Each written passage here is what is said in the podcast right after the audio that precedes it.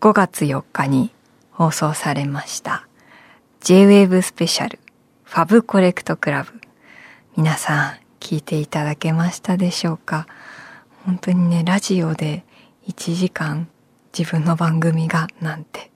本当に初めての初めてだったのですごく緊張してしまいました。あのおみゆの好き収集クラブの初のラジオエディット版ということで J-Wave にて放送されたんですけれども、そして今回もですね、ゲストでいらしてくださった穂村博さんをお迎えします。ラジオでは、あの、水星交差点という新しい本のお話だったり、好きとはみたいなお話を伺ったんですけれども、今日はですね、穂村さんが今好きなもの、ことについて深掘りしていきたいと思います。穂村さん、今日はどんな好きを持ってきてくれるんでしょうか？とっても楽しみです。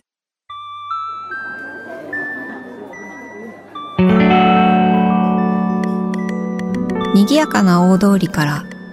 一本路地を入ったところにある街の小さな喫茶店。テーブルを通り抜けた先には小さな扉。ここが好き収集クラブの入り口。美味しいお菓子を食べながら、あの人やこの人の好きを収集する秘密のクラブ。会員番号00番は、私、おみゆこと小谷美優。今回は、歌人の穂村博さんと一緒に好きを集めていきます。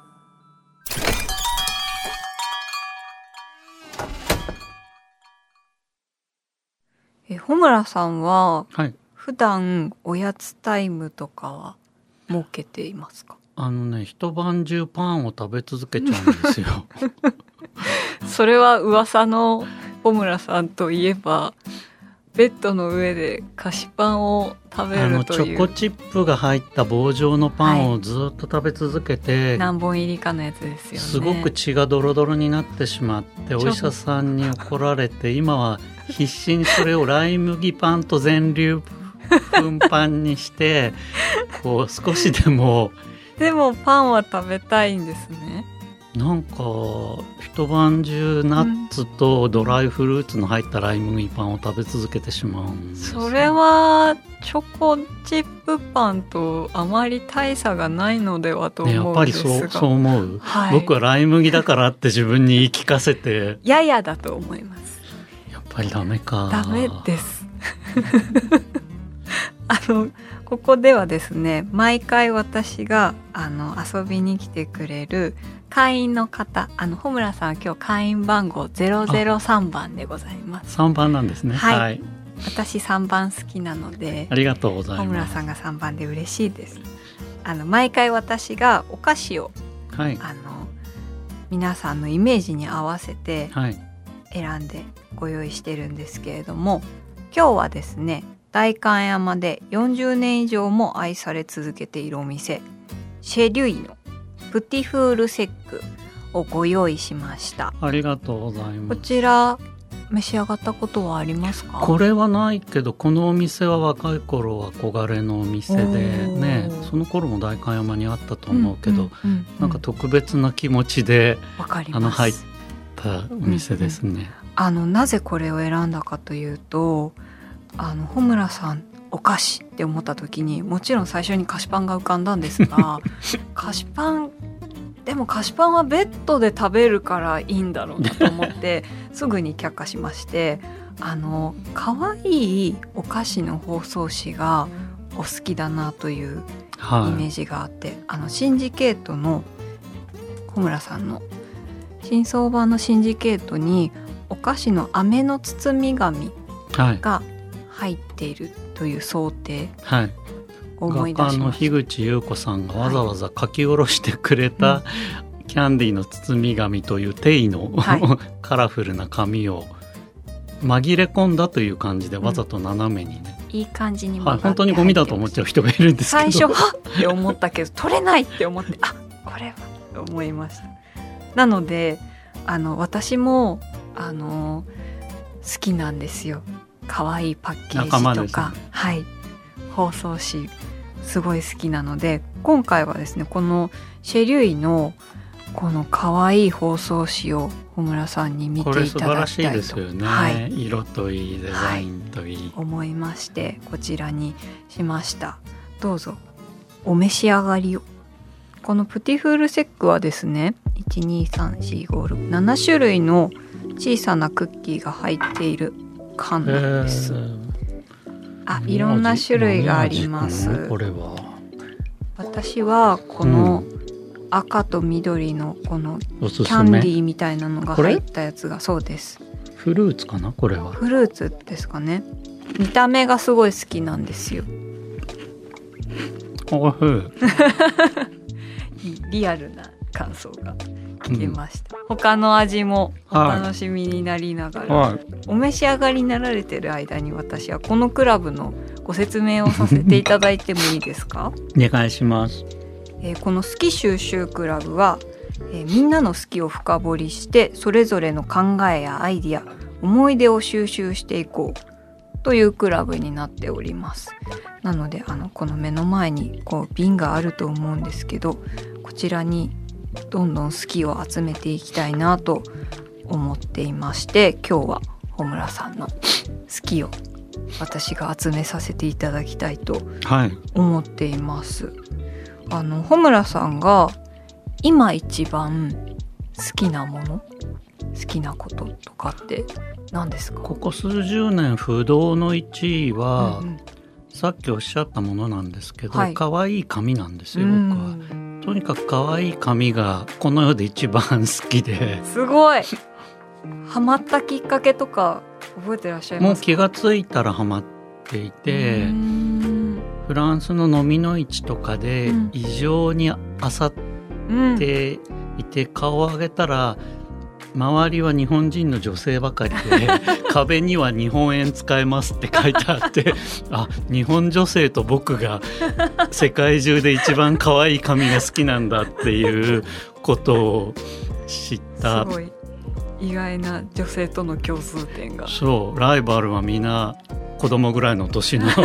お嬢さんたちでみんな夢中になって可愛い髪を。へえその最初に出会ったとか最初に手にしたそういう可愛い髪って覚えてますか？多分その包み紙みたいなチョコレートの、うんうん、まだ日本にハーシーとかね、うん、あのそういう外国のお菓子の包み紙ぐらいがすごくなんか、まあ、外国への憧れもあったと思うんだけど、うんうん。そういうの絶対捨てられなくて。わかります。それからそのだから本来だと捨てるようなものですよね、うん、切符とか、うん、なんかあのお弁当の包み紙とか、うん、うん、メニューとか、マッチの箱の紙とか、タバコの箱とか。あとコースターとかコースターペーパーナプキンとかですよね。だから濡らさないようにコースターを大事にコースターはもうすぐに引きます。すぐにね、あと寒い日にあったかい飲み物と、うん、どうしてもコースターが欲しいから一人で来てるのにあったかい飲み物と冷たい飲み物を一気に頼んで何この人って思われる。一つは持ち帰り用でね。そうです。おみゆさんに以前いただいたこの、猫ちゃんの素晴らしいシールを。私の愛猫のしらすのシールを以前差し上げたんですけれども、額装して。はい今日小さなこれは写真立てですよね。そうですね。写真立てに額装して持ってきてくださって、もう早く帰ってしらすに伝えたい。なんかだからこれとかは古い写真だと思う、ね、ポストカードではなく本当に写真はい。で裏にこうお母さんと女女学生のようなで裏に昭和11年台中にてって書いてあるから当時のあの台湾の写真館で撮った写真だと思うんだけど、ここに3人真ん中にお母様がいて、はい、両横にセーラー服の今でいう中学生ぐらいの子供が立ってて、はい、でその足元にお人形がいるの分かります？でこれよく見るんですよ。えー、このお人形ですはいあのお人形と一緒に写ってる戦前の写真。で何かなと思って調べたらこの頃はなんか3人で写真を撮るのが不吉というか、うん、真ん中の人が良くないみたいな迷信があって。えー、写真館にはだからお人形が備え付けられていて、えー、これで4人っていうこと。なんかちょっとそれも怖い。そうなんかね でもすごくそういうときめいてしまって、えー、それは集めていくうちに気づかれたってことですか？なんか人形がよく映ってるなって、えー、あのネットのオークションとか。飲みの市とかだけじゃなくてはいネットのオークションとかでもこれとかはかわいい。これイラストですよね。三越呉服店、うんうん、昇降自動階段、うん、つまりエスカレーター。当時はだからエスカレーターがレアだったから、うんうん、エスカレーターの絵はがき。すごい。みんな和服の人たちがエスカレーターを今我々が何か特別なものに乗るように 乗っている。えー、かわいい。こういうものをたくさん集めて何を目的として集めているというか集めているうちに何か共通する思いだったりとかってあるんですか？多分ねパラレルワールドへの憧れなんだと思う。自分が存在していなかった時代に思いを馳せるとか。メニューとか切符とか例えばうんとコンコルドっていう超音速旅客機が昔あったけど今もないのよ、うんうん、でもその中で出されていた食事のメニューとかを買うと、うん、なんていうのかな。あれがある世界、うんうん、想像がより鮮明なそう現物があるから、うん、あのクンクンって匂いを嗅ぐと、あれがある世界が立ち上がる。あでもわかります。私あの大阪万博が大好きで70年、はいはい、で万博公園によく行くんですけど、はい、大阪の。そうするとあの昔のパビリオンのパンフレットとかそういうものがたまにデッドストックで売ってるんですよ。はいはい、それであの私すごく好きなパビリオンがあるんですけどそのパビリオンのパンフレットとかを見ると確かにちょっとボロボロなんですよ。やっぱり時間が経ってるんで、はい、あ写真で見てしか知らないけど確かにあこれ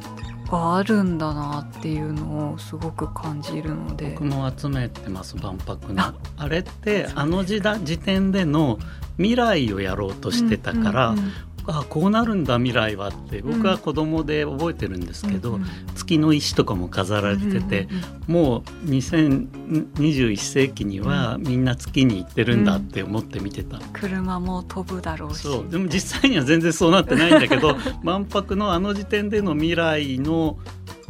そういうビジュアルを見ると、うん、あるはずだったもう一つの未来を味わう感じになって。わかりますすごくちょっと怪しくてキッチュで、うん、ねちょっと安っぽい感じで、うん、でもそれがすごい可愛い。そうなんですよね。なんか本当に発想がすごく飛んでいるというか、うん、もう何段も階段を2段3段飛ばして登っているような感じの未来でウルトラソニックバスって知ってますか？どういうのですか？あの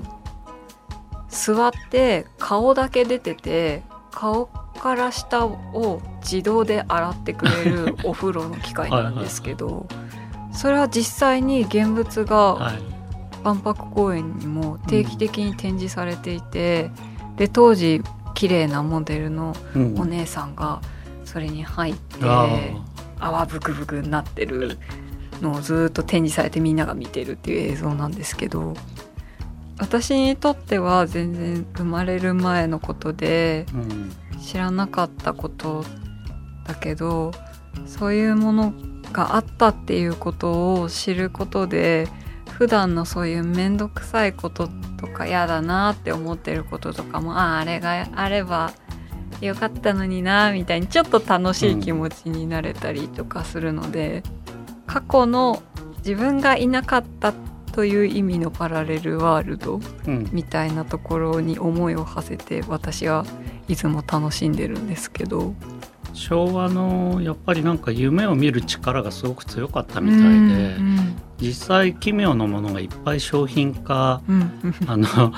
万博のような大掛かりなものじゃないんだけど、うん、例えば睡眠学習枕とかさ、うん、これで寝ると何か賢くなりますみたいなさそれを割と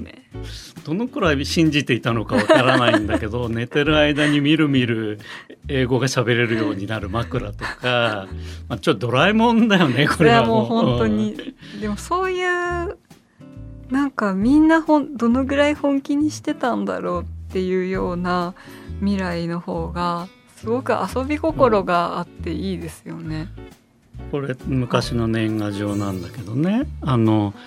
多分これは新幹線なんか全然ない頃なんですよ。だけど未来に何かとてつもない速い電車ができるだろうっていう想像で 多分これネズミ年の年賀状なんだよね。ねネズミたちが超 SF チックななんだろうねこれ。新幹線よりすごいようなものに乗って速そうではある。そうそうそうでもこうはならなかった、ね、こうはならなかった。こうではないなっていう。そうなんか昔から見た未来みたいなものが私はすごく好きなので、うん、ついそういう色使いだったりとかそういうものに憧れてしまうんですけど。その断片があるとその後ろにその世界がね復元できる。向こう遊園っていう遊園地がもうないんだけどね、はい、今は、うんうん。うん、駅は残ってんのかな駅は残ってそこのうんとモノレールだったかななんかのパンフレットもやっぱり僕買ってしまってもうそないんだよね本体は、うんうんうん、でもそれを見るとその夢の遊園地が、うんうんモノレールっていうのもちょっとさいいんだよねなんか。かります。夢の成分が投入されてるような気がするんですよね、うん、遊び心、うん、遊び心と言ったらあれですけど。機能以外の部分の要素がすごいこう、入ってくるな余白があるというか、いろんなどんな人が見てもいろんなことを考えることができるものがあるなと思いますね。あとあの今気になってはいるけどまだ好きとは言い切れないみたいな好きの一歩手前にあるもの とか何かありますか？初めて見るスポーツみたいなものを割と見てしまう。初めて見るっていうのはつまり初めて何の説明もなくカーリングが画面に映った時に、これは何ってこう思ったのね。ああのアングルも不思議だし掛け声も奇妙だし、これはこんなのあったっけみたいな。なんかそういうあのその後はボルダリングとかですかね、うんうん、あれもあの見て最初は分かんないんだよねルールすら。確かに。なんかその好きの一歩手前がこう一歩進むというか、うん、あ好きなんだって、うん、自分が認識する時ってどんな瞬間とか多分分かりますか？好きなそれをやってる人の中でこの人がなんだか特に好きみたいな一人好きな人を見つけた時だと思うのね。スポーツだとこの選手がとか。例えばねあとスポーツはさまだわかるんだよ。見て、うんうん、あのフィギュアスケートでも何でもね。これこの人がすごいって、うん、絶対にわからないジャンルがあるわけ。数学とか。将棋とか。だって僕ら将棋の藤井君がすごいって言われたってみんながすごいって言ってるからそう信じてるだけで。ニュースでやってるからすごいみたい絶対分かりっこないんだよね。この人が天才数学者だって言ってもそれなのになんか藤井君のおやつが気になるみたいな人は 僕もそうなんだけどいっぱいいて何食べたんだろうみたいな。わからないくせに何かをワンクッション置くとおやつはわかるからさ 将棋の強さはわからないのに、食べたおやつは真似できるみたいな。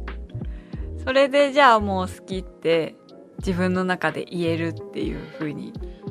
まあ本当にわかってやつだよねこれは。だけどなんかにわかの楽しさってありますよね。ありますよね。うんなんかよくあのこの番組に寄せられたりとか今まで来てくださった方とかも言っていたんですけどあの自分が好きと思ってももっと自分よりも好きな、うん、これそれについて好きな人がいるから言えないみたいな悩みを抱えている人が多いのではと。私もそういうふうに思うこともたくさんあるんですけど、うん、そういうことについてはどう思いますか、うん、でも分かりますね。その、うん、でもそそういう気持ちになるだろうね。それはね。詳しい人からしたら。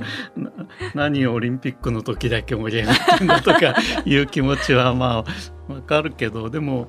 にわかというか何か入り口に立った時の喜びってやっぱりあるから、うん、うん、好きって言うとあと好きって言うと好きな人とつながれるみたいなね。その出会いはすごくいい出会いだなと思います。もうみゆさんはだってもうプロじゃんそれ、ね、好きの入り口の門番みたいな。エンサーみたいな好きをこう巻いていくようなね感じでしょなんかほら好きな人が好きなものが好きみたいな法則があるでしょ、好きな人が意外なものを好きっていうと、よりその人も好きになるしその意外な奇妙なものが、あの好きになるみたいなね。そのなんか前トークの時カップ焼きそばかなんかの話を すごく熱く語って。しましたよね。あの UFO か。家庭内焼きそばバトルみたいな話をしてたいまだにいまだに夫婦間でまだ論争は続いてますけど。なんかそういうの想像するとさ、うん、面白いよね。それで自分も食べたくなる。そうなんですよ。本当に実際あのトークをであの前回あのトークイベントを小村さんとご一緒させていただいた時にカップ焼きそば何派っていう。なんでそんな話になったの？なんででしたっけ？でもすごい私はカップ焼きそば好きなので、うん、何派かなっていうのいろんな人の気になるんですよ、うん、なんかあそっち系ねみたいな。なんかあこういう感じが好きなんだって勝手にその人を分かった気になってしまうちょっと悪い癖なんですけど、うん、実際あの日も帰って家にあったので、食べて。いや穂村さんはこう言ってたけどやっぱり私はみたいな 私の夫もいや僕はこう思うみたいなちょっと人論議あったんですけどなんかそうやって好きなものを通して、うん、その人のキャラクターを垣間見れるのはすごく面白いですよね。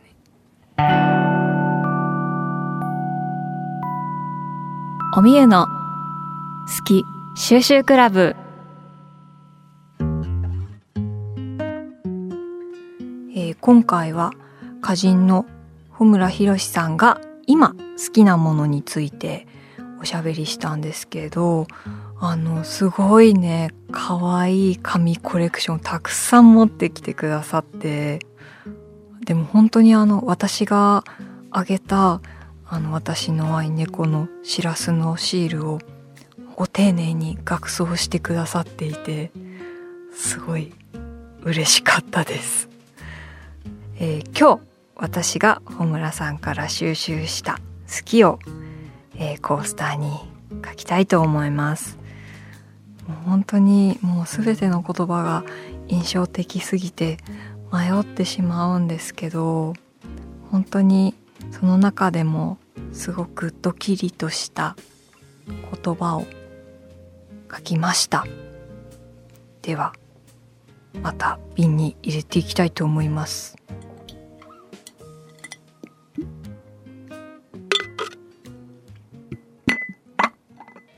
はい。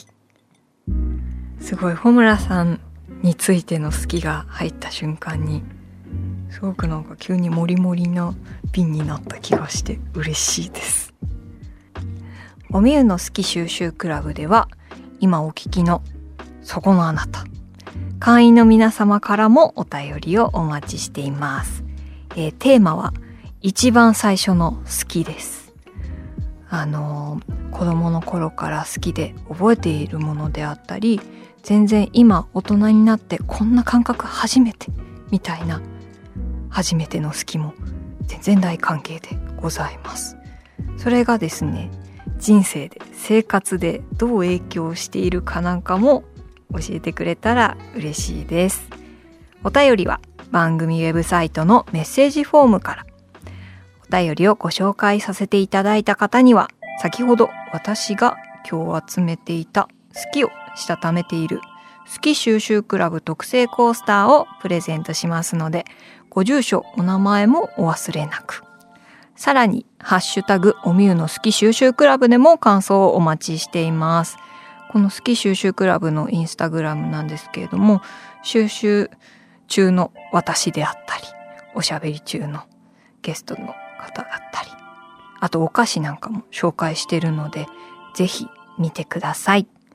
えー、次回も大村博さんをお迎えして一番最初の好きについてお伺いしたいと思います。それではまた好き収集クラブでお会いしましょう小谷美優でした。